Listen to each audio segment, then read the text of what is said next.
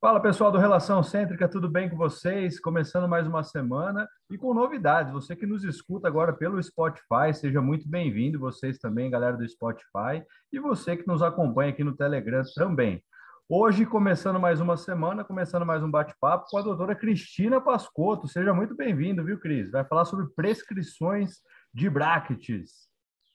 Isso mesmo. Obrigada novamente, Renzo, pelo convite mais uma vez muito legal estar tá aqui, tentando transmitir um pouquinho, né, de informação, de conhecimento, que como eu já disse na nossa aula anterior, isso é muito legal a gente aprender e poder passar isso também, fazer a diferença um pouquinho, né? A melhor dentista de Jaraguá do Sul e região está aqui com vocês. a, a coordenadora do ah. ICOS, do curso de especialização lá de ortodontia, minha chefe, gente. Aí, ó. Tem que, ó trouxe a chefe aqui para Minha dar parceira. minha parceira de trabalho, chefe não. É, isso aí, minha companheira de trabalho de São Bento do Sul, de Joinville. Open Bar de Cristina Pascotto aqui para vocês. E hoje nós é. vamos falar um pouquinho sobre prescrições, né, Cris? Isso aí, Renzo. Eu acho um tema super legal, né, da gente falar, de entender um pouquinho sobre isso é algo que faz parte do nosso dia a dia, né? Não tem como a gente não saber um pouquinho da prescrição que a gente está utilizando, ou então saber o que, que a gente pode utilizar de uma ou de outra como benefício na nossa mecânica. Então, acho um tema bem interessante aí para a gente estar tá falando no canal. Você acha que esse é um tema polêmico, não? Porque muita gente tem algumas preferências, né? Ah, eu prefiro usar uma prescrição tal, eu só uso prescrição tal. O que, que você acha disso aí? Ou a gente pode fazer uma mescla de tudo e usar e individualizar cada caso? Então, Renzo, eu acho que assim, primeira coisa, você tem que saber com o que você está trabalhando, né? Se você já está acostumado, você sabe do que esperar da sua prescrição e você sabe como evitar isso, fique com a sua, né? Mas é lógico que a gente tem atualmente algumas, né, mais utilizadas, algumas preferidas, e que a gente pode também utilizar na nossa prática clínica para otimizar algumas mecânicas. Mas eu acho que o segredo de tudo é você saber o que esperar da prescrição, para daí você saber, olha, eu vou manter isso, que eu já estou habituado, já sei como lidar com ela, e, e, a partir daí também saber que existe uma ou outra que em determinadas masoclusões, determinadas mecânicas, ou individualizar um dente em si vai poder te ajudar alguma prescrição diferente do que da sua prática habitual. Muito bem, é isso. Penso dessa mesma maneira que a Cris. E o que, que você preparou para a gente aí, Cris? Mostra para a gente aí, por favor. Então, vamos lá. Vou compartilhar aqui a minha tela com vocês. Dá para ver bem, Renzo? Opa, Tranquilo? Estamos, vendo. Então, vamos lá. Então, como né, nós já falamos, a prescrição ela está aqui hoje em dia para a gente poder utilizá-la da melhor maneira possível.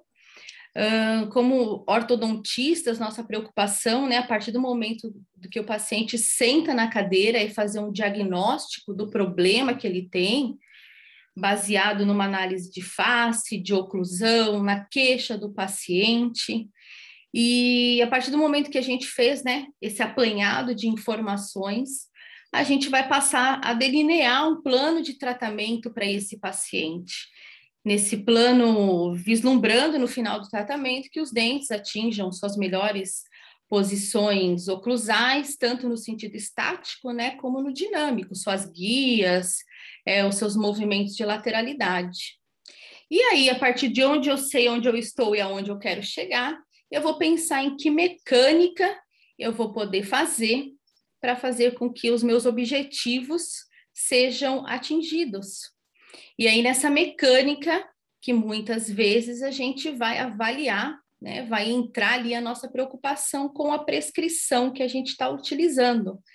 E a partir daí, é, avaliando também individualmente, é, pensando em prescrição, o que a gente pode esperar dela, como nós já falamos, a gente vai poder evitar alguns efeitos colaterais que talvez a prescrição que a gente esteja utilizando seja evitado, ou que a gente aproveite o efeito colateral que a prescrição que a gente está utilizando a nosso favor, que muitas vezes né, a gente precisa disso.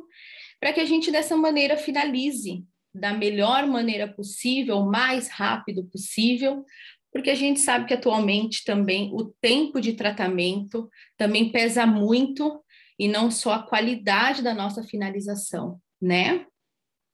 Exatamente. Então eu acho isso muito importante a gente falar. Lembrando que a nossa prescrição ela vem para auxiliar a nossa mecânica. Então, não adianta a gente pensar, assim como eu falei no alinhador, que vai fazer tudo pela gente. Então, ela é um auxílio para que a gente conduza os dentes para sua melhor posição, como nós já falamos, né? Trazendo a melhor estética, a melhor função, com movimentos mais previsíveis. E toda vez que a gente faz um movimento mais previsível, a gente é, diminui o nosso tempo de tratamento, entrega uma boa qualidade de finalização num tempo de tratamento menor, né? Então, aí o benefício realmente da gente entender um pouquinho sobre as prescrições. Eu vou passando aqui, você vai me, beleza, beleza. me dizendo. Então, a gente tem que, desde o início, pensar onde o meu dente está, qual o efeito que ele vai sofrer da minha mecânica e aonde eu quero que ele finalize. Então, como nós já falamos, eu diagnostiquei, eu vou, já sei como eu quero que ele finalize, sei a mecânica que eu vou fazer, e aí entra a prescrição que eu poderia utilizar para fazer com que esse meu dente finalize na melhor posição possível que a gente imaginou ao início do tratamento. Antes de entrar realmente nas prescrições, né, Renzo? Não tem como não falar de Edwise. Eu, quando fiz minha primeira especialização, foi Edwise. Trabalhei muito pouco, porque foi bem na transição de Edwise, né, para realmente se tornar mais amplo o uso do Straight Wire. Mas antes, né, de nós termos as prescrições, é muito importante falar que nós não tínhamos, né, no bracket em si as informações nele havia necessidade de que nós, ortodontistas, inseríssemos essas informações no arco do paciente. Porque o bracket, ele era um bracket que tinha, né, é, o seu slot, a sua canaleta, tinha uma pequena individualização de acordo com o formato da base, então, já que eu tenho dentes que são mais redondos, dentes mais planos, então individualizou-se isso para uma melhor né, fixação, retenção do bract no dente, mas a individualização parava por aí. Né? Então, aí nós precisávamos. Open bar de colocar... dobras. Open bar de dobras. Realmente, o aparelho do paciente tinha muitas dobras no fio, né? O que tornava ele também não muito estético. E o que fazia com que o ortodontista tivesse muito trabalho. Então, esse aparelho, né, o aparelho de Edwise, foi o Dr. Engel quem desenvolveu, depois de muitos estudos, de muitas modificações, ele chegou nesse formato que a gente hoje, né, praticamente tem todas as prescrições. Então, o slot com uma profundidade de 0,22, com uma altura de 0,28 polegadas, o que foi legal a partir desse momento que ele desenvolveu esse tipo de bract, que a gente tem quatro aletas, né, que a gente chama de bract twin, é que ele começou a fazer com que a inserção do fio fosse colocada no sentido horizontal. Antes a gente tinha uma inserção vertical do fio no slot. E a partir do momento que eu consigo colocar esse meu fio né, no sentido horizontal, eu consigo ter um maior controle tridimensional da minha mecânica. Então, até então, a gente tinha movimentos de muita expansão sem muito controle. A partir do momento que ele desenvolveu esse bracket, né, essa, deu essa estrutura para o bracket que a gente conhece, nós podemos, é, pudemos começar a ter um controle melhor. Mas, mesmo assim, as informações, né, nós é quem tínhamos que dar. Então, a gente tinha que fazer as dobras que a gente precisava no fio.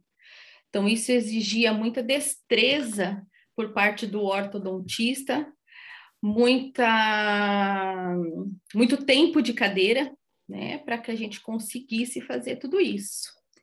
Então, eu precisava, né, igual a gente mostra aqui, fazer as dobras de primeira ordem para promover o alinhamento dos dentes, né?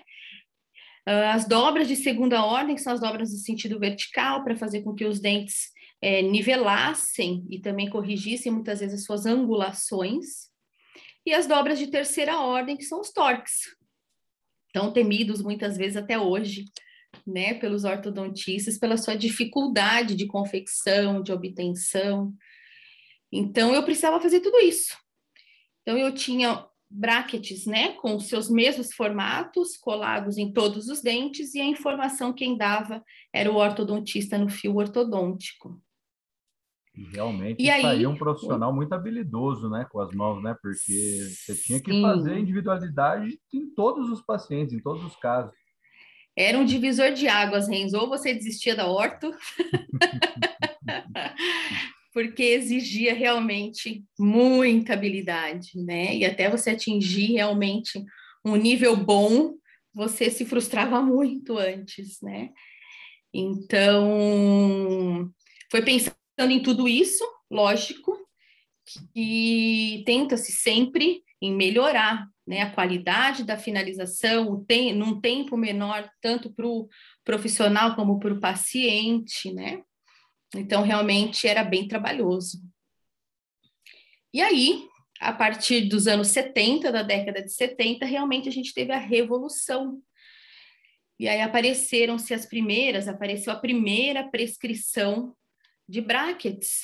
Então, essas informações que anteriormente a gente dava no fio, começaram a vir embutidas no acessório, no bracket, no tubo, que eram né, unidos, fixados ao dente. Então, essas informações me mostravam o ideal que eu queria que o dente tivesse ao final do tratamento. Então, eu passei a trabalhar dessa maneira na maior parte da nossa, do nosso tempo de tratamento com arcos contínuos.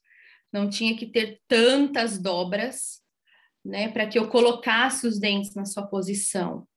Atualmente, a gente utiliza as dobras para refinar né, alguma posição que ficou um pouquinho aquém ou às vezes além do desejado. Então, a gente utiliza realmente dobras, mas na nossa fase final de tratamento, né, no intuito muitas vezes de evitar um efeito colateral. Então, a gente reduziu bastante a quantidade de dobras que é necessária para que a gente finalize da melhor maneira. Que bom, né?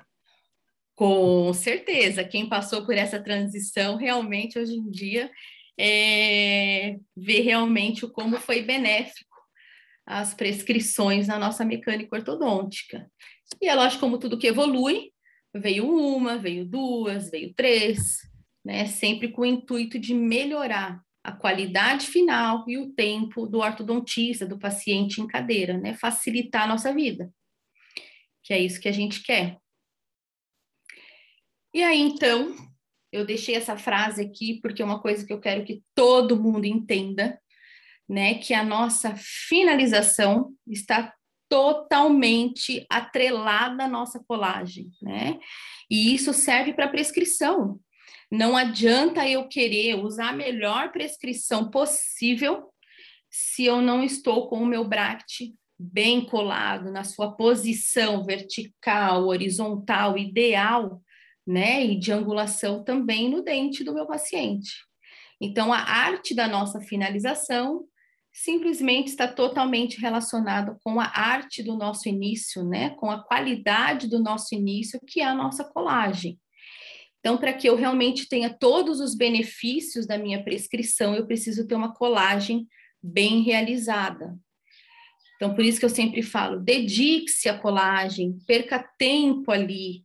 Isso faz com que você tenha né, menos problemas ao final, te traz menos problemas durante a sua mecânica, te traz um tempo menor, economia, né? E isso serve para tudo, inclusive no momento da leitura das informações que estão incluídas na nossa prescrição, no nosso BRACT pré-ajustado. E aí vamos entrar realmente nas prescrições, né? É, a primeira prescrição que nós tivemos foi o Dr. Andrews, Lawrence Andrews, quem desenvolveu. É o Bract Straight Wire, que até hoje nós temos isso à venda nas dentais, né?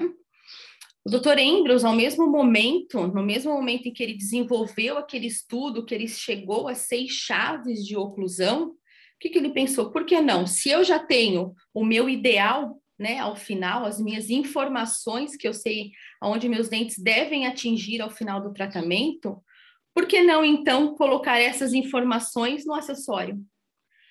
Então, a partir do momento que a gente conseguiu realmente determinar o que, que era o objetivo das posições dos dentes ao final do tratamento, aí a gente conseguiu realmente individualizar os brackets, né? Fazer com que neles houvesse a informação que a gente precisava para finalizar um caso bem finalizado.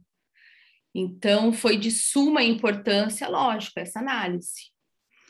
Então, não sei se todos lembram, mas o Dr. Andrews avaliou 120 modelos de uma oclusão, né, que segundo ele era considerado o ideal, de pacientes que não tinham se submetido a tratamentos ortodônticos.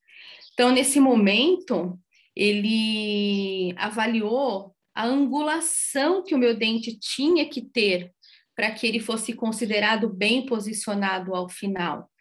Então, ele traçou o longo eixo de todos os dentes, e cruzou esse longo eixo com uma vertical verdadeira e foi medindo dente a dente o ângulo que esse longo eixo com essa vertical formava. Então ele obteve aí a informação de angulação dos dentes, né? Depois ele mediu uma tangente, ele traçou uma tangente à coroa clínica do dente e também aferiu o ângulo que essa tangente, né, formava com a mesma vertical verdadeira. E aí ele teve a informação, chegou à conclusão de qual a posição que meu dente deveria ter é, para que ele estivesse bem posicionado na sua inclinação, sentido vestíbulo lingual.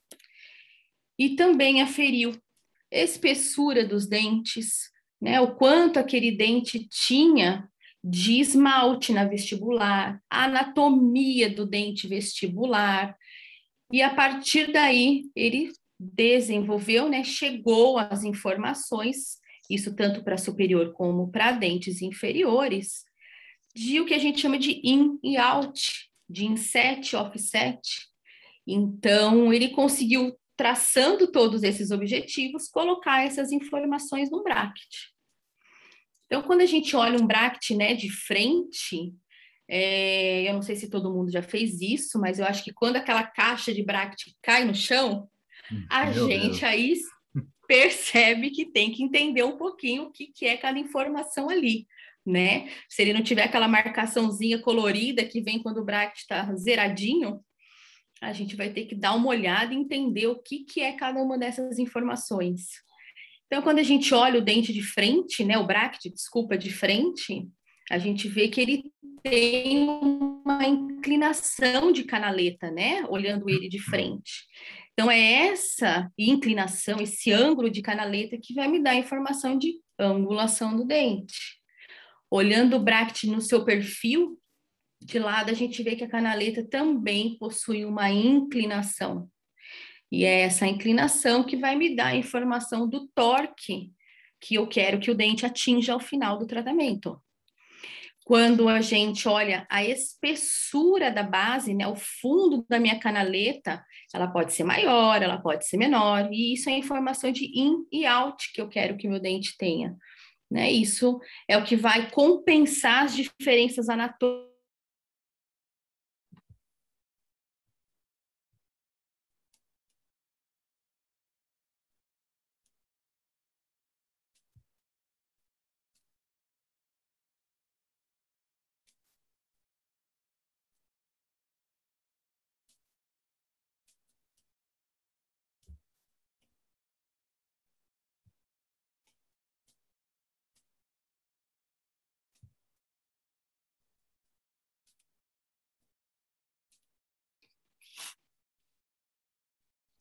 Oi, pessoal, estamos de volta, tudo bem?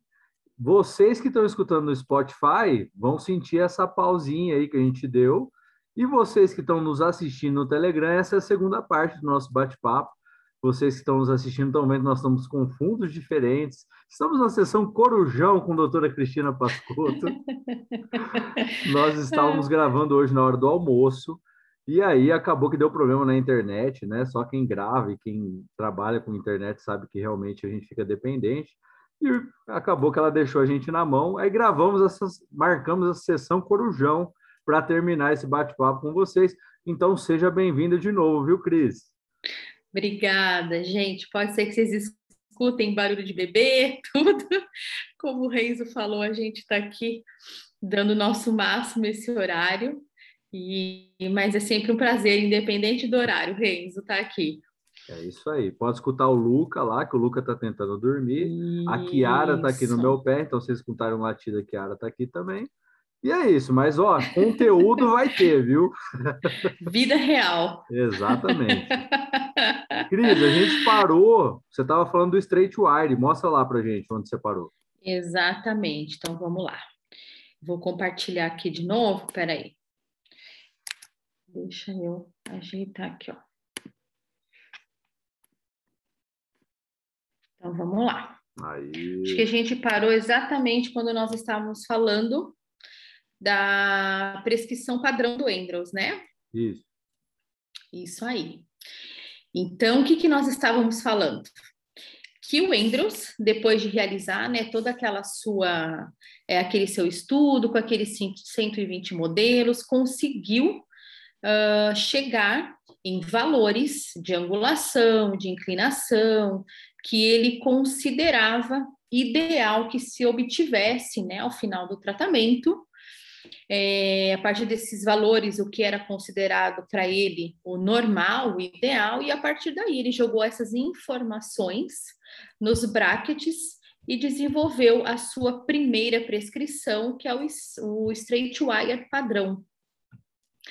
É, o straight wire padrão ele é um bracket de, que tem uma prescrição de finalização, ou seja, é, os movimentos, é, a posição final, vamos falar assim, que a gente quer que os dentes atinjam ao final do tratamento, é as informações que estão embutidas exatamente no bracket. Então, eu tenho 7 graus de torque no incisivo superior, tenho menos 1 de torque no incisivo inferior. Então, esses são os valores que ele determinou para sua prescrição, que os dentes, ao final do tratamento, também atingissem como sua posição ideal. Então, esses brackets eram brackets utilizados em casos onde não tínhamos translação, movimento de retração, principalmente programado. Porém, com o passar né, do tempo, com o uso desses brackets, o próprio Andrews viu que na sua, pres, na sua prescrição estándar é, havia algumas falhas, porque muitos é, movimentos, muitas mecânicas que ele utilizava em consultório envolvia o movimento de translação. E os dentes, ao final, quando estavam com a sua prescrição estándar, não chegavam na posição que ele havia programado. Então, ao final, não ficavam com 7 graus de torque no incisivo superior, não ficavam com menos 1 no incisivo inferior, e, e alguns efeitos colaterais da mecânica se apresentavam. Então, isso também impedia que, ao final da mecânica de translação, os dentes atingissem a sua posição ideal. E, como nós já falamos, como tudo evolui, aí ele desenvolveu a sua prescrição de movimentação.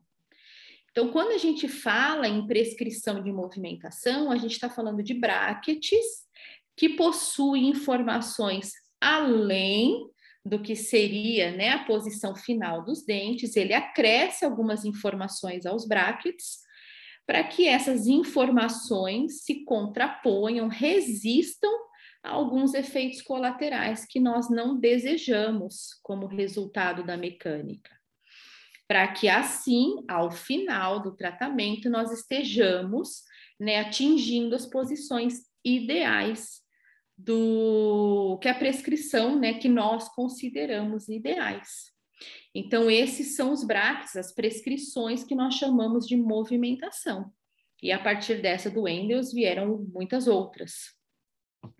A partir do momento que a gente tem uma mecânica, né, que gera um efeito colateral, que gera um efeito, nós temos algumas informações a mais para evitar esses efeitos colaterais, para resistir a alguns movimentos que nós não desejamos. Então, ele pegou os valores que ele tinha na prescrição padrão e acresceu algumas informações. E aí eu vou mostrar aqui, ó. O que, que ele percebeu, Renzo? Que quando a gente fazia as mecânicas de retração, os dentes que estavam posteriores ao espaço da extração, então vamos supor aqui, né, na nessa simulação que a gente fez, né, nesse desenho. Por exemplo, aqui o pré e o primeiro molar. Então, esses dentes que estavam posteriores ao espaço da extração sofreriam uma angulação para mesial e também uma rotação, e os dentes que estavam né, à frente do espaço da extração sofriam uma angulação para distal, perdiam a angulação, né? Em resultado da força, da deflexão do arco. Então, esses eram os efeitos colaterais, vou pôr aqui a outra para mostrar a rotação, que surgiam como resultado da mecânica de translação. Então, os molares, né, eles rotacionavam é, para mesial, so, sofriam é, um movimento onde a mesial ela entrava para lingual, né, uma mesiolingoversão, e os caninos sofriam uma distolingoversão. Então, ele começou a ver que isso, então, impedia que, ao final, os dentes ficassem na posição que ele considerava ideal.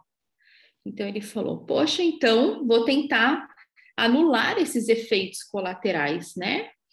Então, aí dessa maneira, ele reduziu a angulação dos dentes, que já por resultado da mecânica é, sofreriam uma mesioangulação, e para evitar que os dentes que estavam à frente da mecânica perdessem muita angulação, ele aumentou essa angulação.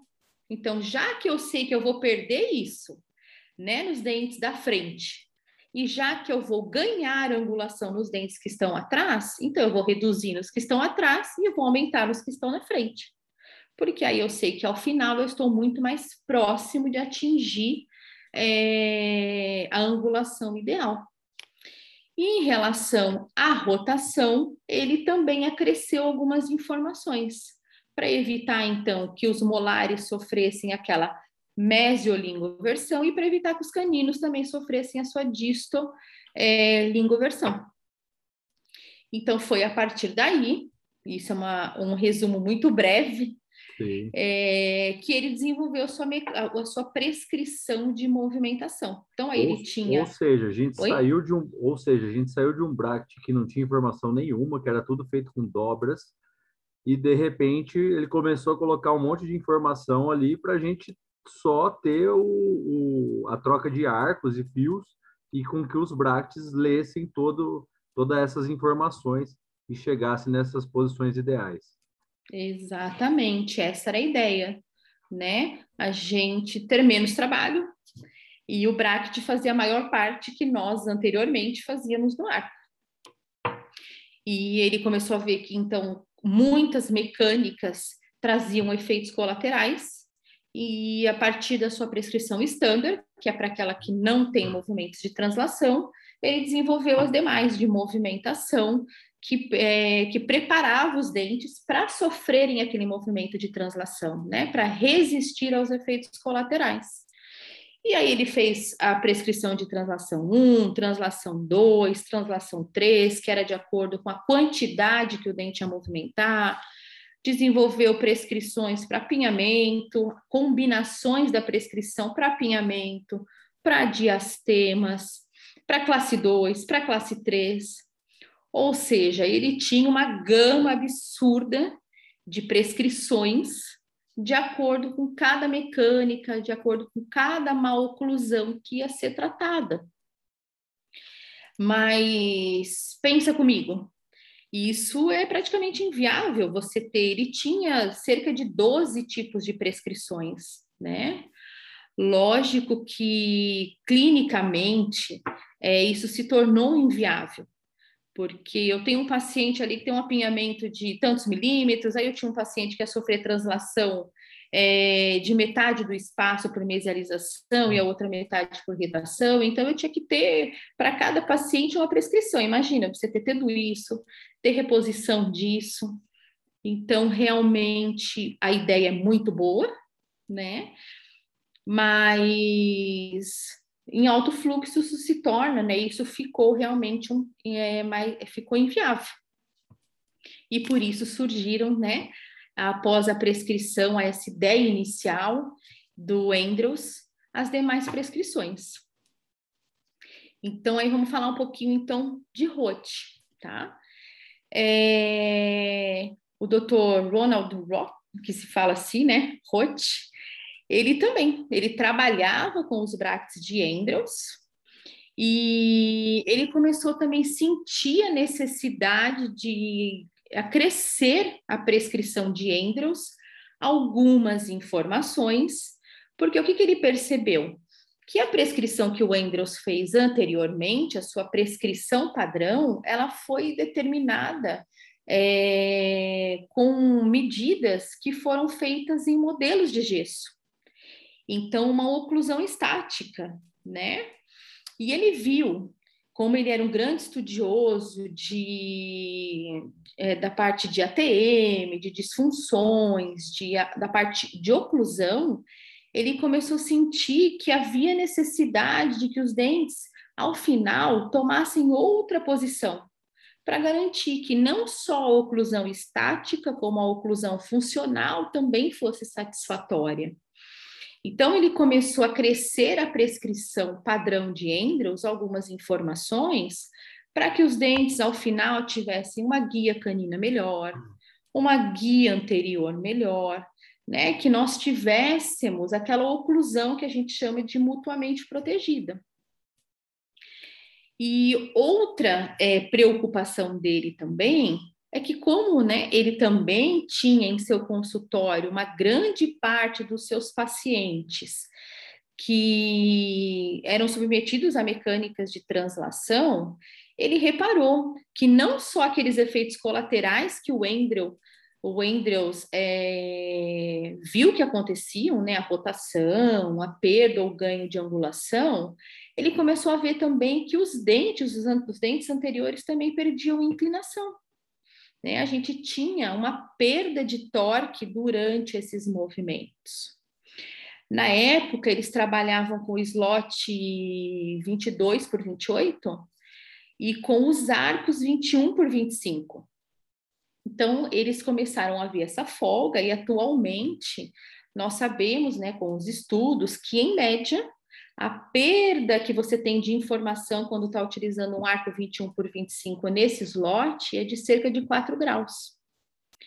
Então, as preocupações dele foram realmente dar ao paciente uma oclusão, não só estética, como funcional também ideal, e também preparar os dentes que iriam sofrer um movimento de translação para aquela perda de inclinação também que eles teriam durante a mecânica e sempre pensando que ao final eles assumissem a melhor posição possível.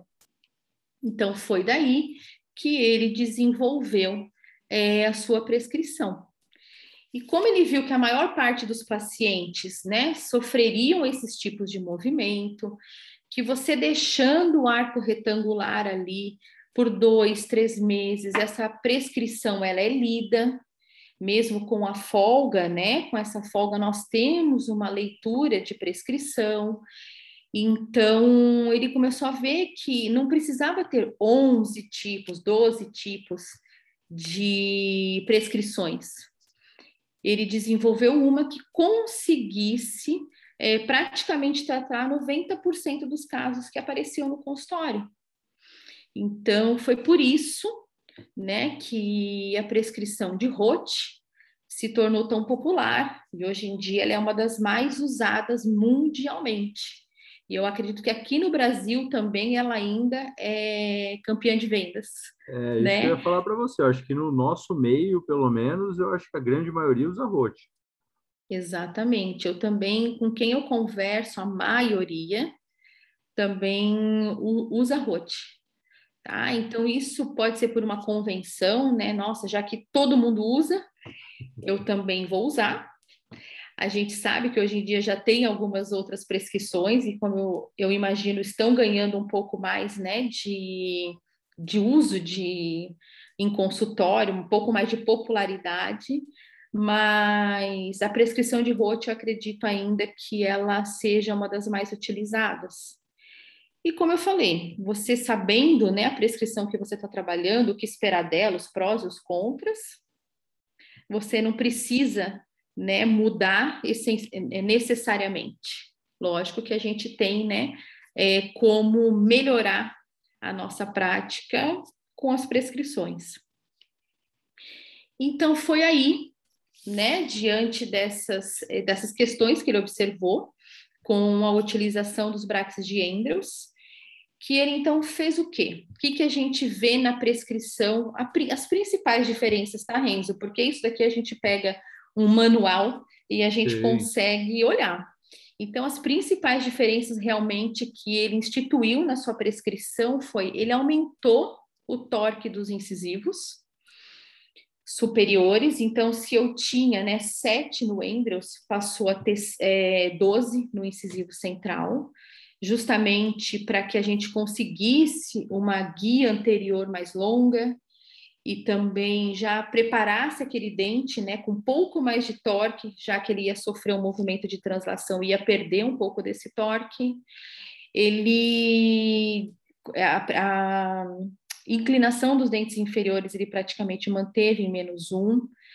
Ele colocou mais angulação no seu canino, então, aquele canino que era de 11 graus no Endreus passou a ter 13 no Rote, também para facilitar uma guia canina e também para evitar a perda né, de angulação que nós teríamos durante o movimento de translação. E em relação à angulação dos dentes posteriores à extração, dos pré-molares, dos molares superiores, ele diminuiu a angulação, já que com a própria mecânica nós teríamos, né, uma angulação mesial, um ganho de angulação, vamos falar assim. Então isso já seria um efeito colar, um colateral que iria acontecer. Então ele acabou diminuindo. E também para facilitar o encaixe dos dentes posteriores em classe 1. Então é lógico, toda prescrição vem de uma deficiência que ela surge, que ela repara que existe de uma anterior e foi vislumbrando essas diferenças, essas, essas, é, essas deficiências de Andrews que Roth instituiu a sua prescrição, né? E o que a gente vê, lógico, hoje em dia, anteriormente também o, o Roth também tinha algumas informações de rotação, de contrarrotação, que atualmente, quando você vai comprar, eu vou até pôr aqui uma tela, quando você vai comprar atualmente a sua prescrição de ROTE, você não tem mais, tá? Então, isso foi realmente a prescrição padrão. E hoje em dia também, se você olhar, os seus incisivos inferiores estão com zero grau, tanto de torque como zero grau de angulação. Por isso que a gente pode utilizar o 31 no 41, o 32 no 31, né? A gente pode intercambiar os incisivos entre si e também os pré-molares, né, superiores entre si, já que o torque deles é o mesmo e a angulação deles é zero, tá? Então, isso é o que atualmente a gente encontra quando a gente vai fazer a compra da prescrição rotina dental. Ô, Cris, e aí eu vou, eu vou te perguntar dos caninos. Que os caninos a gente tem aquele de 13 graus e tem o de 9 também. Quando que eu Sim. uso um, quando que eu uso outro? Então, Renzo, o de 13 graus, que foi essa prescrição padrão do Rote, né? Ela foi justamente acrescida para dentes que sofreriam translação. Então, quando você tem um caso com extração, que você sabe na hora que você for realizar a sua retração inicial de canino, sua retração em massa, ele vai perder um pouco dessa angulação. Então, esse 13 é justamente para contrapor né, para essa perda que vai acontecer durante a sua mecânica. Porém, se você não extrai, eu não sei se você já viu, tudo lá atrás, atrás do canino, tá tudo em classe 1, né? Em, em, em chave de molar, pré-molar também em classe 1, e aí a hora que você olha o seu canino, ele está em meia classe 2. Por quê? Porque o dente estava preparado para sofrer a retração, e isso não aconteceu. Né? Então, só que obviamente ele leu a prescrição, né? Ele leu esse aumento de angulação. Então, aí, isso é uma dica, até eu sempre falo. Muitas vezes a gente está na clínica, os alunos chamam e o aluno está usando elástico de classe 2. Num paciente que não tem a classe 2, né? Ele não tem overjet, a sua relação posterior de prés e molares já está em chave, mas o bendito canino está lá, né? Em meia classe 2, um quarto de classe 2, e aí não adianta você utilizar um elástico de classe 2, não é um problema sagital, né, da maloclusão, é realmente uma angulação aumentada daquele canino. Então, a gente utiliza 13 em casos onde o canino vai ser retraído, e a preferência pelo 9 graus, nos casos onde nós não vamos ter um movimento de retração, ou seja, basicamente no movimento onde nós temos, na verdade, onde nós temos uma maloclusão de classe 1.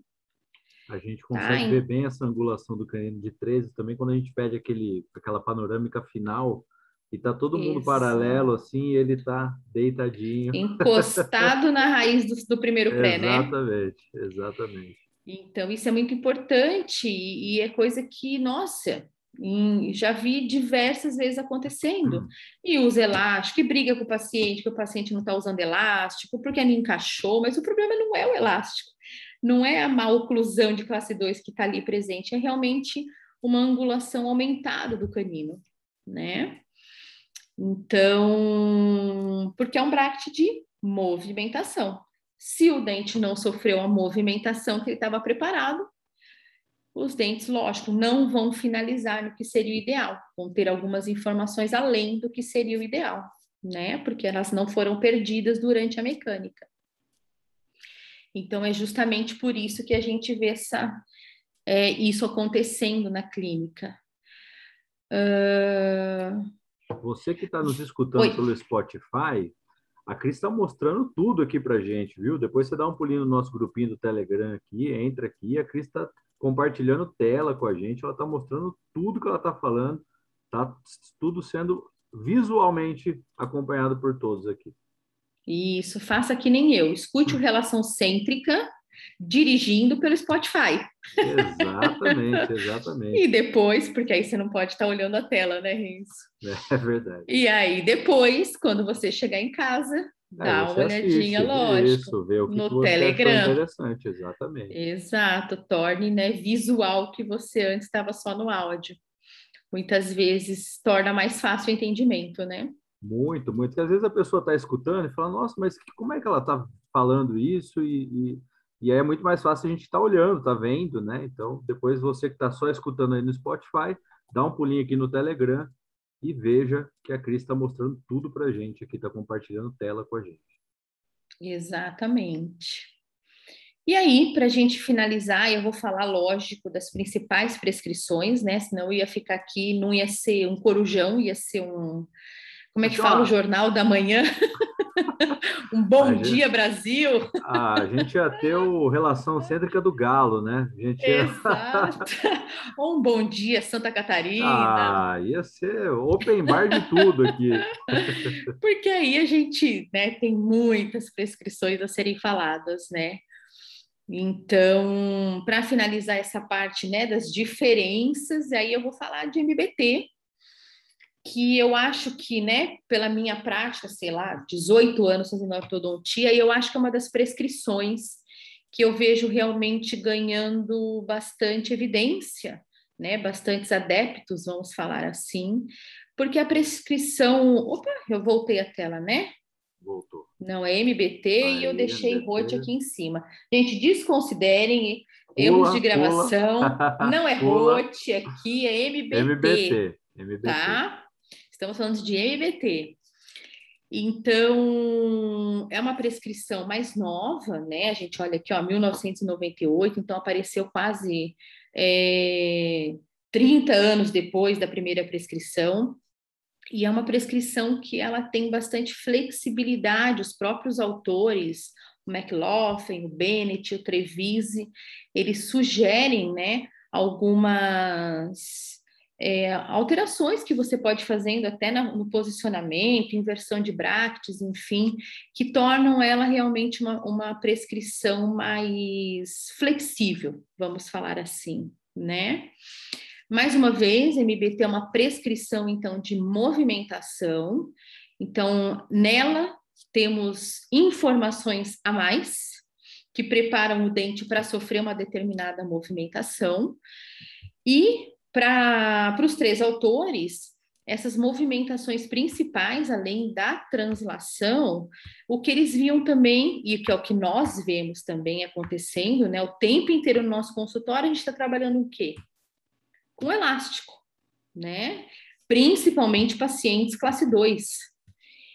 E então era o que a, foi a preocupação deles também. Então, desenvolver uma prescrição que preparasse os dentes para sofrerem uma mecânica o quê? Tanto de extração e principalmente uma mecânica de classe 2, de correção de classe 2, tá? E então foi a partir disso, dessas observações clínicas, que aí eles desenvolveram a prescrição deles. Como nessa época, Renzo, eles já trabalhavam com no slot 22 por 28, com fios 19 por 25, porque a gente sabe que essas mecânicas de deslize, né, de retração, de elástico, quando a gente usa também um arco que seja que preencha praticamente toda a canaleta, lógico que a gente tem uma melhor leitura de torque, mas o deslize se torna muito difícil em razão do atrito. Então a gente tem, a gente tenta, né, utilizar um arco que consiga balancear esses dois problemas. Então, vamos utilizar um 19 por 25, que eu tenho ainda uma melhor leitura de torque comparada a fios mais é, menos calibrosos, mas que também me permita o deslize um pouco melhor. É, diminua um pouco o atrito. Então, como eles já usavam os 19 por 25 no slot 22 por 28, eles começaram a ver então que nós tínhamos uma folga que a gente chama de slot play, né? Uh, maior do que os 4 graus que o Rote, que usava o arco mais calibroso, percebeu. Então, essa folga, a gente sabe hoje em dia que, em média, ela gira em torno de 10 graus. Então, aí o que eles fizeram? Vamos lá. Eles, vou voltar aqui já. Eles acrescentaram algumas informações, né, para preparar esses movimentos de translação, de uso de elástico de classe 2 no arco 19 por 25, que possui essa folga um pouco maior, tá? Porque que, que eles viam? Que quando a gente fazia isso com uma prescrição que tinha menos torque, né, nos incisivos, principalmente nos incisivos superiores, a gente começava a retrair, essa perda de torque era grande, e aí nós tínhamos um excesso de lingualização dos incisivos. Então acontecia isso aqui, ó. Quem nunca, né, é, viu isso acontecendo no consultório? A gente ainda tem espaço para ser fechado, mas não tem mais overjet. Né? Então, como que eu vou retrair, diminuir o perímetro do arco se eu não tenho mais overjet?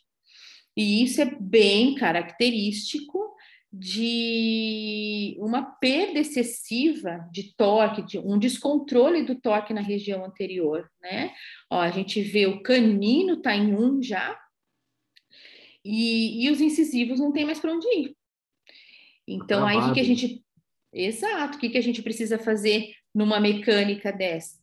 Dar torque ativo, fazer com que esses dentes né, assumam sua posição ideal novamente, com isso, a gente vai reabrir espaço, vai criar overjet de novo, vai perder tempo de tratamento e às vezes credibilidade com o paciente, né? Porque ele vai falar: nossa, estava fechado, tava agora fechado, você está reabrindo. Agora, é. O paciente né? não vai ficar muito feliz. Exatamente. Então, foi observando, né, mais uma vez, as deficiências do, das prescrições anteriores que eles desenvolveram a deles. Então, ele aumentou, né, comparando com Endreus, 10 graus o torque dos incisivos superiores, que são os 10 graus que a gente tende a perder pela folga do slot. Aí ele diminuiu o torque dos incisivos inferiores, então passou de menos 1, que era o que Endrews preconizava, para menos 6. Por quê? Porque ele vai usar, na maioria das mecânicas, elástico de classe 2. A gente já sabe que o efeito colateral do elástico de classe 2 é vestibularização dos incisivos inferiores. Além de que, quando a gente vai corrigir apinhamento, quando a gente vai corrigir curva de SP, a gente tem vestibularização também acontecendo. Então, eles fizeram o quê? Diminuir, então, a, o torque desses dentes, para contrapor a esse efeito de vestibularização excessiva que os dentes podem apresentar na correção dessas mecânicas. Um resistente no próprio bracket. Perfeito, essa é a palavra, torque resistente. No superior, para resistir ao movimento de retração e ao uso de elástico de classe 2, e no inferior, ao uso do elástico de classe 2. Tá? É, diminuiu também angulação de incisivos e caninos inferiores, porque o que, que eles começaram a perceber também? Isso demorou, viu, Renzo, para eu entender, ó, quando eu aprendia lá atrás. Quando você angula um dente, a gente aumenta o perímetro do arco, né?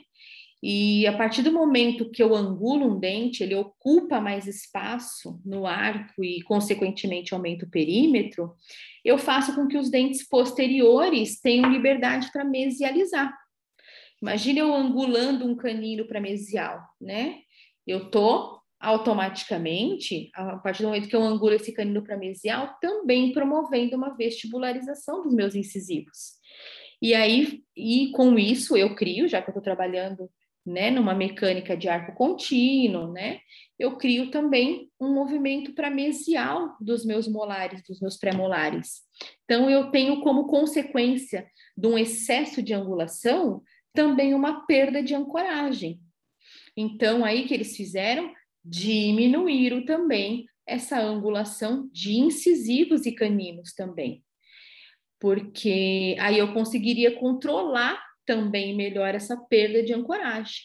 Então, a gente está trabalhando o tempo inteiro, né? Evitando perda de ancoragem nas mecânicas em que a gente não quer e evitando perda de torque nas mecânicas também que a gente não quer, que basicamente são as mecânicas onde a gente tem a translação acontecendo.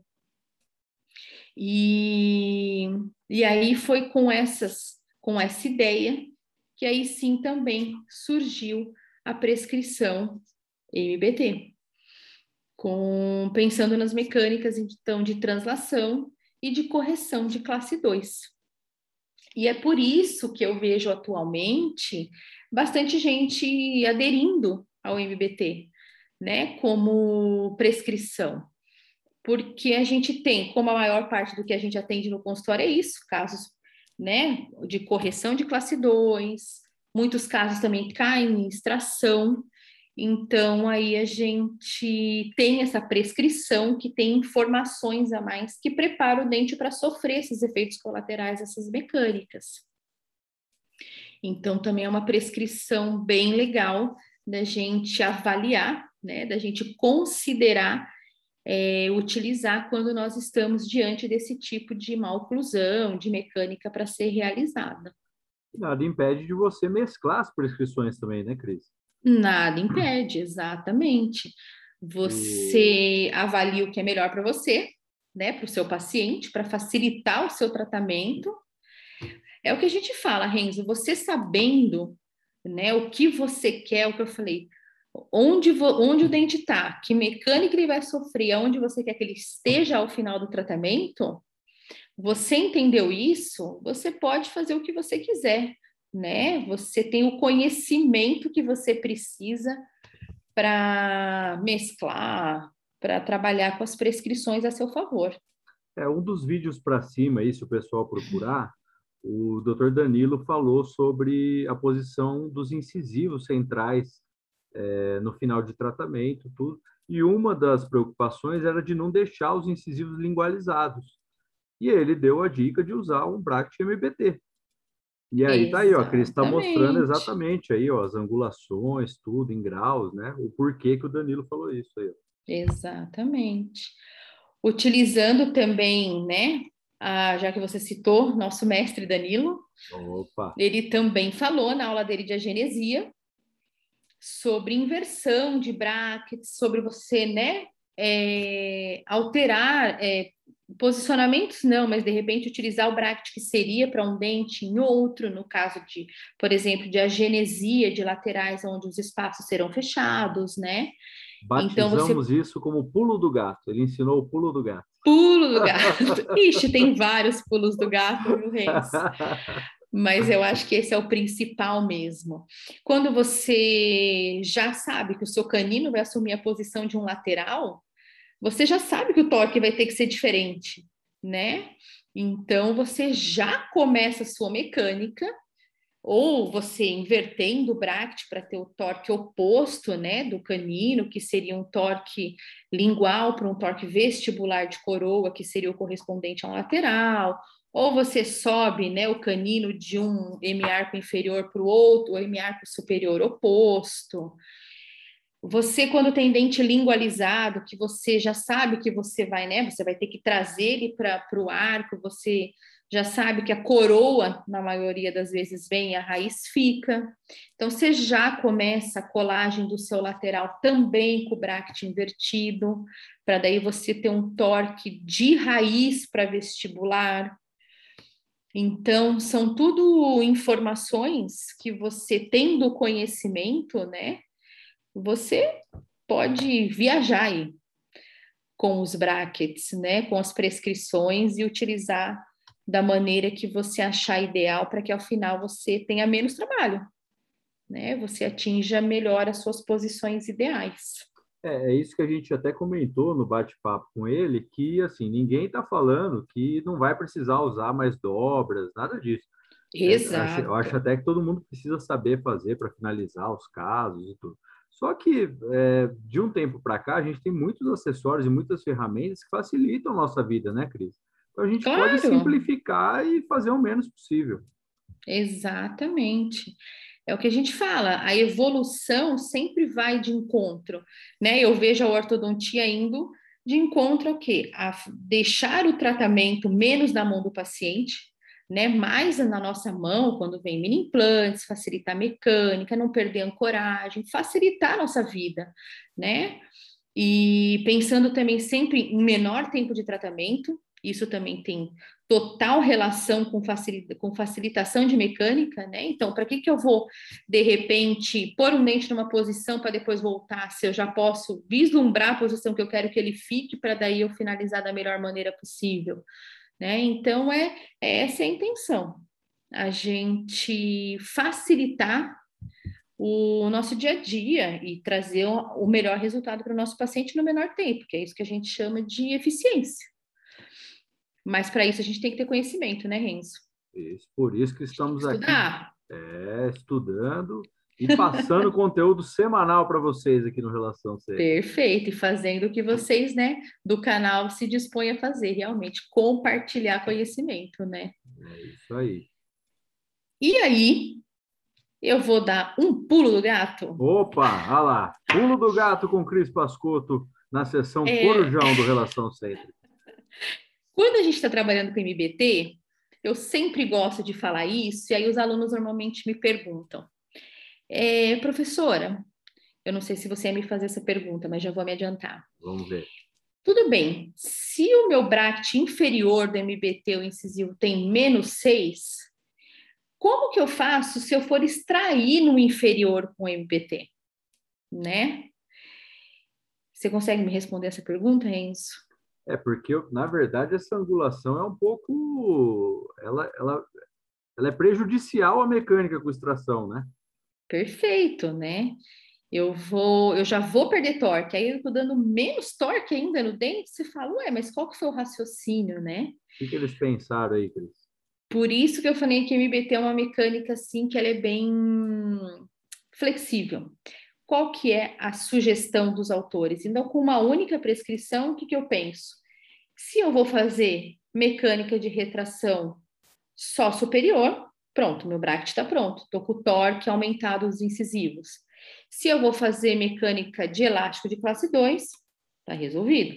Estou com o torque aumentado no meu incisivo e estou com o torque diminuído nos meus incisivos inferiores, né? Servindo, como você mesmo citou, como torque resistente da mecânica. E quando eu vou extrair no inferior, lógico que o menos 6 não é o ideal, mas aí o que eu faço? Inverto o meu bracket um, 180 graus. Então, ao invés de menos 6, eu vou ter 6 positivo, né? 6 graus de torque no incisivo inferior. Já que a angulação é zero no incisivo inferior, então eu posso simplesmente inverter os meus brackets de posição. É de posição, né? Dá um giro 180 graus. E aí eu tenho também um torque resistente para a mecânica de retração nos incisivos inferiores. Pulo do gato com a doutora Lembro. Cristina Bascoto, muito bem. Uma tá. única prescrição pensando né, em três situações aí que são bem comuns no nosso consultório, né? Muito, muito. Então. E aí, já tinha falado finalizar, né? Mas na verdade não, eu sempre, né? Acho que eu estou terminando de falar e estou sempre falando, né, Renzo? Estou ali com o Rogério, ó. Ah, olha, acho que é difícil, hein? o nosso Van Gogh Select é difícil de ser é, batido. É, eu tenho, se a gente fizer uns bastidores aqui do Relação Cêntrica, a gente tem uma gravação de cinco horas que a gente fez. Eu imagino. Você não acredita. Eu imagino. Eu acredito, eu conheço bem, né? Mas são aulas que nunca cansam, né, Renzo? Nossa, Porque a gente ri com o Rogério, a gente fala da vida com o Rogério, né? E no meio disso fala de ortodontia também de Muito, qualidade, né? Exatamente. Então, agora sim, para finalizar, a gente, né, falou bastante então de prescrições que foram resultados, né, de experiência dos autores com mecânicas de retração e com mecânicas de classe 2, de correção de maloclusão de classe 2. E aí eu apresento para vocês agora uma, uma prescrição que tem como principal objetivo a correção da maloclusão de classe 3, tá? Que é a prescrição biofuncional. A prescrição biofuncional é uma prescrição do professor Flávio Alves, mas que ganhou né, bastante evidência por ser preconizada pelo professor, pelo doutor Eduardo Prado e pelo nosso é, professor Fabrício, Fabrício Valarelli. Então, ele também fala bastante né, dessa prescrição na correção do paciente com uma oclusão de classe 3.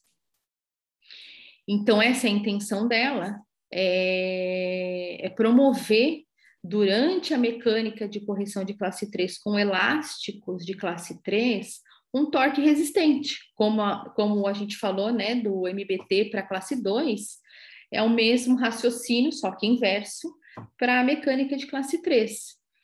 Então, a gente sabe que quando a gente está fazendo uso de elástico em classe 3, em pacientes com classe 3, a gente tem uma tendência a ter uma vestibularização um pouco antiestética dos incisivos superiores, né? Em razão de um excesso de vestibularização que eles podem ter com o uso do elástico. E quando a gente tem esse excesso de vestibularização, ele fica com, aquela, com aquele arco do sorriso invertido, o paciente sorri quase, não mostra incisivo no sorriso, né? Então, isso realmente é um efeito colateral do excesso de vestibularização muito ruim para o sorriso, para a face, para a estética né, do sorriso do paciente. E é lógico que vários outros fatores também. Então, eles pensaram numa prescrição que contrapusesse esses efeitos colaterais elásticos. Então, eles fazem, né? Quando a gente olha aqui a prescrição, a gente cola essa prescrição no paciente 3, como a maioria dos pacientes que apresentam uma maloclusão, principalmente quando ela é esquelética, né, um padrão 3 com uma classe 3 esquelética, ele já tem uma tendência a ter os incisivos já. Então, quando eu colo a prescrição biofuncional, é, como a gente já falou, a gente normalmente o paciente que tem uh, a maloclusão de classe 3, principalmente quando ele tem um padrão 3, né, essa maloclusão dentária resultado de uma discrepância, um erro esquelético, ele já tem uma tendência a ter os seus incisivos já é, vestibularizados, os incisivos inferiores lingualizados, já tem uma tendência a ter uma compensação. E se eu já instituir né, um uso de elástico nele, sem pensar num, num torque resistente, eu vou piorar isso, né, essa vestibularização dos incisivos. Então, foi aí que surgiu a ideia e que vem né, esse uso da prescrição biofuncional, porque quando a gente cola ela nos pacientes, né, nos, nos dentes dos pacientes é, que apresenta essa maloclusão, nós vamos ter no incisivo superior, veja só, zero grau. Então, eu não tenho torque no meu incisivo superior, tá? E eu tenho mais 10 graus no meu incisivo inferior. Então, inicialmente, até a gente iniciar o uso do elástico de classe 3, a gente vai evoluindo a mecânica e vai tendo uma descompensação desses dentes. Então, a gente tem muitas vezes, parece que uma piora da maloclusão, né? Porque eu estou colocando os meus dentes, né? Eu estou lendo essa informação para daí preparar eles para o uso do elástico de classe 3. Que é a partir do momento que eu utilizo o elástico, eu já tenho informações ali que vão ser né, os torques resistentes que vão evitar que os dentes assumam essa excessiva inclinação para lingual no inferior e vestibular no superior. Então, a gente tem um movimento de corpo, né? Sem muita inclinação realmente. E aí eu coloquei um caso aqui, como é uma prescrição né, super interessante, apesar de a gente não ter tanto caso de classe 3 no consultório, né? Não são uma, umas oclusões assim tão prevalentes, mas quando elas estão presentes, principalmente mulher, elas são muito antiestéticas, né? Muito incômodas para o paciente. Então, o paciente realmente quer tratar.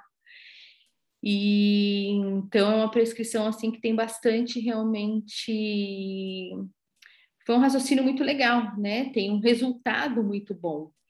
Então aqui eu estou mostrando um caso que foi até da equipe, né? Que foi tratado, o professor Fabrício, quem tratou, né? Junto com a equipe esse paciente que ele tem um padrão 3, né? A gente olha a face dele e também dentariamente uma classe 3, né? Uma classe 3 praticamente de 3 quartos na, de molar, uma mordida cruzada, né, em topo, cruzada já na região dos laterais, na região anterior, a gente já consegue ver, né, um pouco, vou pôr aqui na tela, essa compensação que a gente vê que os incisivos já apresentam, né, muitas vezes ao início, já como uma, uma própria reação, né, do nosso organismo a melhorar aquele contato entre os dentes. Então a gente vê bem, né, um paciente vertical, realmente com uma deficiência de maxila, né, dando a ele essa característica de padrão 13, esse erro esquelético. E aí a gente colou a prescrição biofuncional nele, né? É, ele usou esses elásticos, né, inter, é, maxilares, esses elásticos cruzados na região anterior para promover o descruzamento da mordida, ganhar, né, um pouco de overjet. Usou elásticos de classe 3 também durante a mecânica. E ao final, né, teve, a gente consegue ver aqui uma melhora muito grande do, da relação sagital dos molares, né, que ele apresentava ao início. Mas o mais importante disso, olha, olha quando ele sorri, é. como os dentes dele, né, o sorriso dele continua, né, se apresenta bonito, né, a gente não vê aquele sorriso invertido, quando tem grande compensação, grande vestibularização, apresenta. Lógico que a gente vê, né, que a face, né, a tele, o erro continua aí presente, né? A gente está tratando o dente, não está tratando realmente a base óssea. Mas o que é legal é a gente sobrepor os traçados. Olha quando a gente vê o antes e o depois, né, dos traçados. a gente consegue ver realmente que os incisivos praticamente se mantiveram na posição em que estavam, que o elástico de classe 3 não teve aquele efeito de inclinação que a gente espera que ele apresente, né? Como realmente a prescrição é, resistiu ao efeito colateral do elástico, né? Funcionou, né? Exatamente, isso também é comprovado aqui pelas medidas, né, o ponto NA, ó, praticamente incisivo se manteve ó, ao início, ao final, onde estavam, como o incisivo inferior, né, também teve, olha, até uma leve inclinação do incisivo inferior, então, assim, é uma prescrição bem legal para a gente trabalhar quando a gente está diante desse tipo de maloclusão no paciente. Traz um resultado muito legal é, para a gente quando a gente se propõe a compensar um paciente que apresenta uma maloclusão classe 3 esquelética. E aí, para a gente resumir tudo isso, né, Renzo, que eu acho que é o que a gente realmente tem que ter em mente, ninguém aqui precisa ficar gravando o valor de prescrição.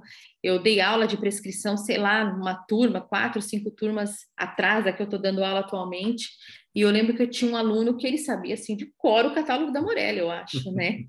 Ele às vezes falava para mim, mas professora, não era 11 rote? Eu, sim, era rote no início, hoje em dia você compra 9 ou 13. Ah, mas professora, uma hora eu falei, pelo amor de Deus, não sei mais. Vou pegar o catálogo e vou responder, porque ninguém tem obrigação de saber, né? Tudo isso, a gente precisa entender isso aqui que a gente vai falar, né? O porquê, o que que a gente espera para daí a gente recorrer às prescrições que nós temos, né? Então, como nós falamos anteriormente, o que a gente tem que ter em mente, Reis, quando a gente pensa em prescrição, é realmente que nem to, toda a informação que está ali vai ser lida. Por isso que as prescrições vieram com essa, como se fosse com esse torque resistente, né? Porque sabe que a mecânica gera perda de torque, que a própria folga do arco no slot do bracket também né, não permite que essa prescrição seja na sua totalidade lida. Então, eu quero deixar aqui exemplificado, né, a gente deixar bem claro, como a gente falou, a maior parte das nossas mecânicas, né, a gente faz com elástico, com elástico, com arco 19 por 25 no slot 22 por 28. Então, nós temos aí, vamos usar aqui na nossa conta que a gente vai fazer agora, 10 graus de folga, né? Então, eu vou simular aqui algumas situações para que a gente deixe isso mais didático, uh, com algumas prescrições para a gente entender. Vamos lá. Ah, então, vamos pensar aqui. Se eu tenho ao início um incisivo superior, então vamos pensar que aqui a gente está usando sempre o incisivo superior, sempre o arco 19 por 25, numa canaleta 22 por 28, tá? Então, se eu tenho um dente que ao início está com zero grau de angulação, né, ele está verticalizado, lingualizado, do que seria o ideal, que para Endros é 7 graus, que é o nosso objetivo, né?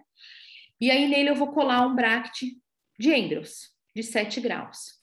Então, eu vou evoluindo a minha mecânica, e aí, pensando que ele não vai né, ter alteração da sua inclinação durante a mecânica, quando eu chegar no meu fio retangular 19 por 25, ele ainda permanece em zero grau. Então, a hora que eu coloco esse arco, eu não vou ter leitura de prescrição, né? O meu dente está a zero grau. Se eu estou colocando né, nele uma prescrição de 7 graus e eu tenho 10 de folga, eu vou ter sempre esse dente tendo liberdade para movimentar até 17 graus para vestibular e até, vamos fazer essa conta aí, menos 3 graus para lingual. Né? Então, um dente que está em zero e eu coloco uma prescrição de 7, eu, nesses fios, né? Eu não vou ter leitura, então o dente vai se manter nessa posição, né? E, e aí, vamos supor, em cima disso, vamos utilizar também como referência a extração, ou então elástico de classe 2, que são as mecânicas que a gente, né, mais tem efeito colateral, e são as que a gente utiliza em consultório com maior é, predominância. E aí, então, em cima desse dente, eu ainda vou colocar um elástico de classe 2, ou um propulsor mandibular, ou então eu vou fazer uma extração de primeiro pré e vou retrair esses dentes anteriores. Então, eu tenho meu dente aí basicamente podendo finalizar em até menos 3 graus. Tá? Então, assim, eu preciso sempre fazer esse cálculo, cal calcular essa folga do meu slot uh, e calcular a mecânica que eu vou fazer. Né? Eu posso chegar até menos 3, eu posso sair do zero e de repente chegar em menos 1, eu posso chegar em menos 2, isso vai depender muito da minha severidade, de quanto tempo eu vou usar elástico, tá? Mas eu sei que eu não vou finalizar nos 7 graus que eu queria. Pensando, né? É... E aí, como a gente falou, o inverso. Pensando agora numa mecânica de classe 3, ou numa mecânica onde eu tenho muita curva de SP para ser planificada, numa mecânica onde eu tenho muito apinhamento para ser dissolvido, eu sei que esse dente pode chegar em até 17 graus, né? Que é a minha folga da minha prescrição por estar tá usando o arco, né? Que não preenche minha canaleta por total.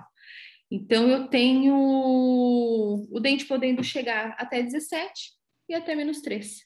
Então, eu sei que com a minha mecânica é, sendo instituída, Quanto maior a minha severidade, é, talvez mais longe do meu objetivo eu esteja, né? Pensando nos bractes de Andrews. E aí, naquele mesmo dente que estava zero graus, zero grau, né? Que aí eu vou colocar um bracte de Roth nele, que tem os 12 graus. Então, eu já sei, mais uma vez, que eu posso chegar numa vestibularização de até 22 graus com ele, e aí na minha lingualização em até 2 graus. Então, pensando na mecânica de classe 2, eu já, opa, estou mais perto de finalizar no, no meu 7 graus, que para mim é o normal, né? E se eu estiver pensando numa mecânica de classe 3, eu estou até 22 graus ali, é, permitindo que esse meu dente vestibularize. Então, eu estou mais distante ainda do meu 7 graus que eu imaginava. Então, é isso que a gente tem que pensar. E no MBT, mais uma vez, coloquei meu fio retangular no meu dente que estava né, com zero grau. Aí, se eu tenho né, uma mecânica de elástico de classe 2, eu vou lingualizar esse dente, mas eu sei que dos 17 eu vou perder 10, então, aqui eu sei que eu vou estar tá bem perto numa mecânica né, de elástico de classe 2, de chegar nos 7 graus que eu preciso, que eu considero ideal. Né? Então, esse é o pensamento que os autores tiveram quando desenvolveram essa prescrição. Né? Se eu vou perder 10, então eu vou acrescer esses 10 para que eu, ao final, esteja perto dos 7 graus que o Endros preconiza. Mas, pensando numa mecânica de classe 3, eu já tenho, né, 10 a mais, e aí vou permitir ainda que talvez esse, esse dente chegue a mais 10 com a folga que eu tenho no meu slot. Então, ele pode chegar em até 27 graus na vestibularização. Então, aqui a gente pensa o quê? Não é uma prescrição boa quando eu vou utilizar um elástico de classe 3. Né? Eu vou promover muita vestibularização, né? Em mecânicas mais pesadas, com bastante tempo de elástico, bastante tempo de uso de elástico de classe 3. E agora vamos falar numa situação inversa. Então, aí eu tenho um dente que está muito vestibularizado. Até agora deu para entender, Renzo? Deu, deu. Tá bem explicadinho. Tá. Quem está só ouvindo aí no Spotify, vou repetir. A Cris está mostrando tudo aqui para gente aqui no, no Telegram, está dividindo tela aqui com a gente e ela fez uma ilustração bem legal, bem bonita e bem fácil assim de, de, de compreender. Tá bem legal mesmo. E aí vamos falar rapidamente então do inverso. Se eu tenho, né, diferente da situação inicial que a gente mostrou, um dente que está com uma excessiva vestibularização, vamos supor aqui na nossa conta a gente pôs 28 graus, né? E no momento que eu coloco o fio retangular nesse dente que está a 28 graus, eu coloco um bracket de Andrews, nesse momento eu já vou ter uma leitura de torque, tá? Porque eu sei que entre menos 3 e 17 graus do Endrels, se o dente estiver neste intervalo, é praticamente o meu arco vai entrar como se fosse como se fosse não, vai entrar um arco passivo. passivo. Diferente disso, aí sim a minha prescrição vai começar a ser lida. Né? Então eu sei que esse meu dente que estava 28, só de eu inserir meu fio retangular nesse momento, deixar ele lá 60, 90 dias, vai chegar a 17 graus. Tá joia? Não vai vestibularizar mais do que ele estava. Porém, aí eu penso, aí agora eu vou usar, utilizar elástico de classe 2, né? Ou de classe 3, tá? Então, se eu utilizar um elástico de classe 3, eu não vou ter aquela excessiva vestibularização. Ele vai manter esses 17 graus, porque ele já está começando o letorque né? A folga já foi vencida. E aí eu consigo, então, ter um torque resistente a partir daí. Então, ele vai se manter nessa inclinação. Agora, se eu colocar um elástico de classe 2, né, eu ainda tenho a liberdade do meu dente chegar até o menos 3. Então, ele finaliza, né, numa mecânica de elástico de classe 2, ainda no menos 3 graus, ainda com uma excessiva lingualização é, perto do que a gente considera o ideal, que são né, os 7 graus de inclinação. Então, tá aí a diferença, né? E quando eu tô colocando um rote, nesse momento, né, meu dente que estava 28, assim que eu insiro o meu arco 19 por 25, vai ter uma pequena lingualização até chegar em 22 graus. E mesmo aí, como eu já falei, que eu coloque um elástico de classe 3, eu vou começar, né, segurar essa, esse, essa, esse movimento de vestibularização, já vai começar a ter um torque resistente, então ele tende a se manter nessa inclinação. Mas o elástico de classe 2 ainda permite que ele chegue em até 2 graus, que é a folga da prescrição, de 2 até 22.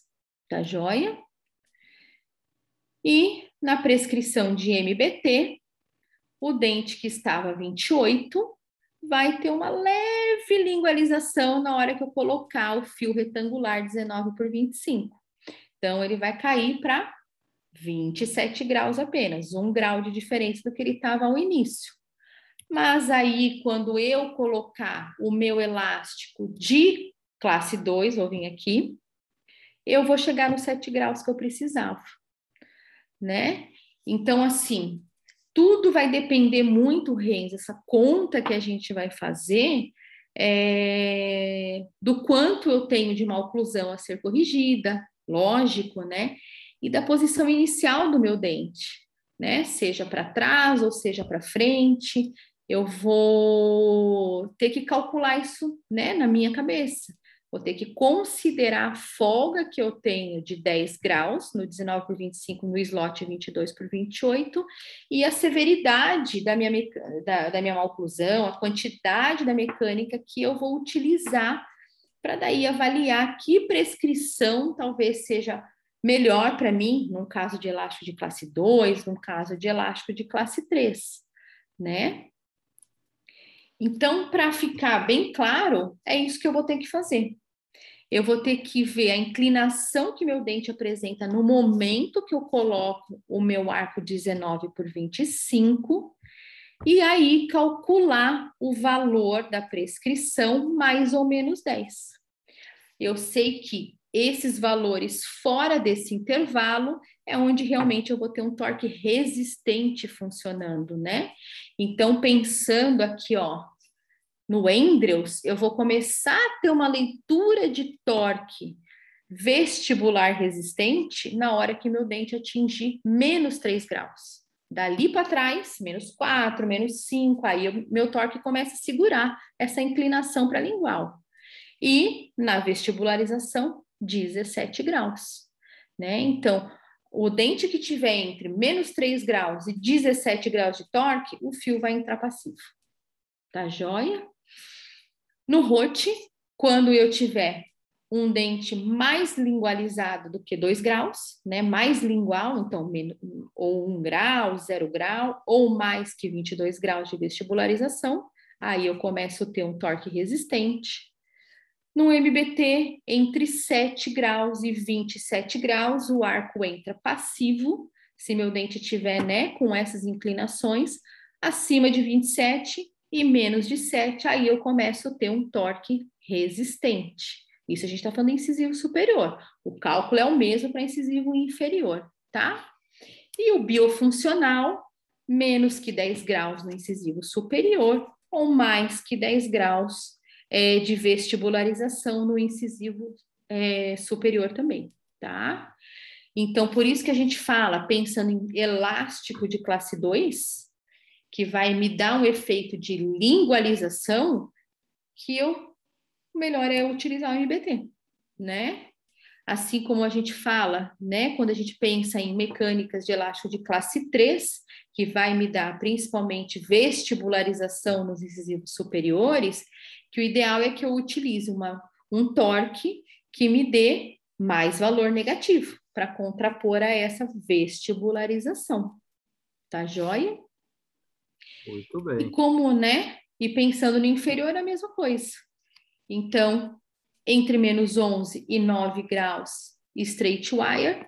Além disso, aí a gente começa a ter a leitura de torque. No rote, menos 11, ou quando o dente está mais vestibularizado que 9 graus, o inferior.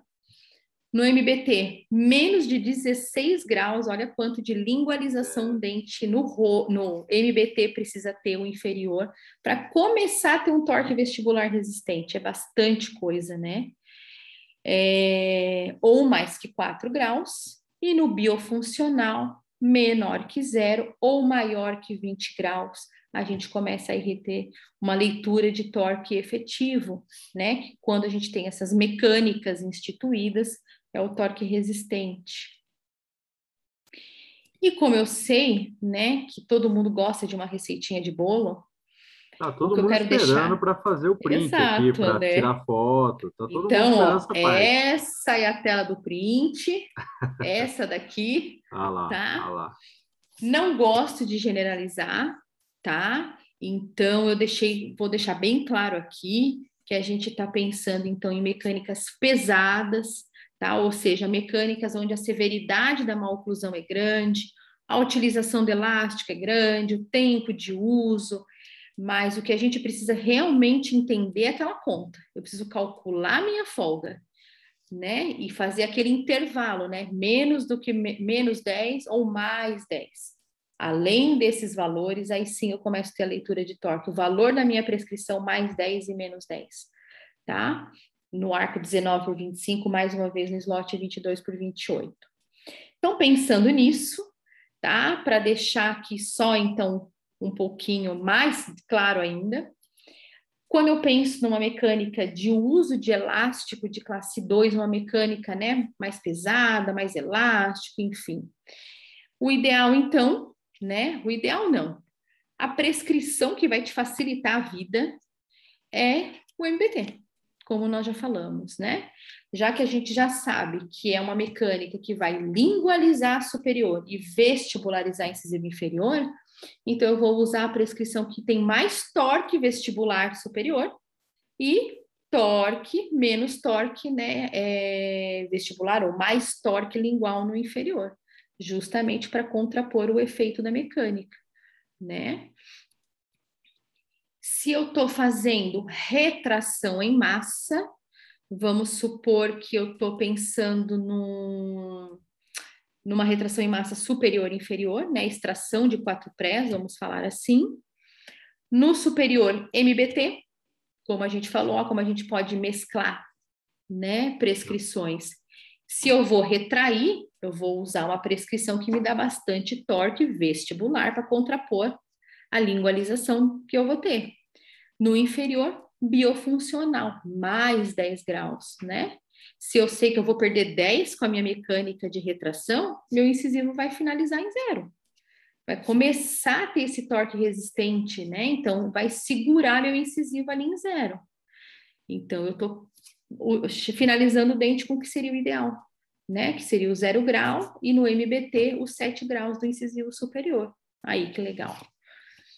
E na classe 3, o biofuncional, né? Porque aí eu vou ter o torque resistente no superior por meio do zero grau de torque no incisivo e o torque resistente, né, é, no inferior com os meus mais 10 de torque que está preparado ali para sofrer a lingualização com o elástico de classe 3. É, acho que era isso, né? Muito bem. Já Muito demos, finalizamos com o que todo mundo fica esperando, né? Com a receitinha que todo mundo estava esperando aí no final. Com o resumão, né? Exato. Eu sei porque quando eu dou aula, os alunos ficam. Tá, professora, mas calma, vocês têm que entender isso, nós vamos chegar lá. Então, assim, não gosto, né, de realmente generalizar. Então, o que eu quero que vocês tirem de informação é que nós falamos, né? Aprender o que a prescrição tem ali de informação e em que situação ela vai ser benéfica para a gente. E aí, para chegar nessa conclusão, a gente realmente aí precisa calcular essa folga, calcular a mecânica, a severidade que a gente tem a ser corrigida com a mecânica que a gente vai fazer. Tá joia? Muito bem, Cris. Muito bem explicado. Isso. Ficou muito, ficou bem didático a aula.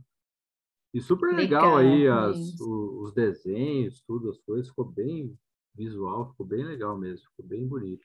É, porque a gente sabe que não é fácil muitas vezes entender, né? É, tem muitos fatores que interferem. Isso que a gente está falando, calculando tudo numa situação ideal, né, Renzo? A gente sabe que muitas vezes os arcos não são, não vêm na medida que são propostos, que os slots também muitas vezes não são assim. É, enfim, tem várias coisas que interferem. Então, quanto mais didático a gente puder deixar para que o entendimento fique mais fácil quando o assunto né, tem bastante detalhe, melhor fica, né? Espero que eu tenha conseguido uh, deixar realmente de fácil entendimento e aí foi o que eu falei. A gente tem várias prescrições, aí a gente pode começar a mesclar, pode começar a é, individualizar até o bracket, mesmo que não seja para determinada mecânica, mas uma posição que ao início ele está errada e no final a gente sabe que vai dar mais trabalho para chegar no que é o ideal, então individualizar o bracket pro dente, não só para mecânica. E aí isso é assunto para outro corujão. É isso aí. Mas, ó, muito legal, viu, Cris? Parabéns. Legal, Reis, Eu acho obrigada. que ficou muito bem explicado. Eu agradeço de verdade. Deixa eu colocar a gente em tela grande aqui, peraí. Aí. Joia. Ó, eu agradeço de verdade, viu, Cris? Obrigado mesmo pela disponibilidade e por ter aceitado esse, essa maratona de gravação, esse corujão Imagina. aqui do Relação Cêntrica. E... Como eu falei no início, oi, desculpa, Renzo, somos parceiros, né? Sem dúvida, sem dúvida. Então, então é pau para toda aqui à disposição. A gente se organiza, maridão ajuda. O Alex teve que botar o Luca para dormir é, ali, hein? Exato. Ó, mas tá vendo que eu te ajudei, na verdade, deu né? Que agora, é, agora você pode, ó, você fez uma vez, você pode fazer de novo. Né? Agora eu vou assistir uma televisão, também tomar um café. Nossa, coisa boa, tá vendo? Gente, a crise um é... novo padrão em casa, Renzo. Aí, tá vendo? Tá a relação sempre ajudando dentro de casa, tá vendo? Viu? Gente, a, a Cris é essa simpatia que vocês estão conhecendo aqui, essa pessoa maravilhosa, a melhor dentista de Jaraguá e região. Você Exagerado. pisou em Jaraguá, você falou, pô, a Cristina tá aí, porque ela já domina o território ali. Pessoal, Exagerado. É nada, é nada. O pessoal sabe do que eu estou falando. Ó, gente, vocês que estão escutando a gente pelo Spotify, muito obrigado, viu? É uma nova plataforma que a gente está. Se coloca lá no Spotify Relação Cêntrica, começa a escutar a gente lá. Agora é mais fácil, né? E você que escutou até agora e não está entendendo nada, ou você que ficou, meu Deus, mas como é que eu vou imaginar isso? Entra aqui no Telegram e você consegue ver tudo que a Cris mostrou. A Cris compartilhou a tela em todos os momentos aqui, então você vai conseguir ver todos os desenhos, todas as animações e vai entender direitinho o que ela falou sobre prescrições. Agradecer mais uma vez a Dental Ortoline, nosso parceiro aqui do Relação Cêntrica. Obrigado, viu, a Dental Ortoline. Um grande abraço a todo mundo da Dental aí. Agradecer a Michele pela paciência aí de ficar editando os vídeos. Obrigado, viu, Michele? Michele estava viajando, voltou com trabalho aí. Vamos dar trabalho para a Michele. A Isa, pois pelos é. vídeos. Ao doutor Fabrício, mais uma vez, por acreditar no projeto. Cris, obrigado de novo. É sempre Obrigada uma satisfação enorme estar aqui com você. Obrigado. Satisfação trabalhar com você. Inspiração enorme para a gente, viu? Imagina, a sensação é minha, Renzo. Aproveitando e agradecer realmente a vocês, né, pelo trabalho, por estar aí disposto a esperar realmente a gente gravar, conseguir um horáriozinho. É, ao Fabrício, não só pelo canal, por tudo que ele faz pela gente, né?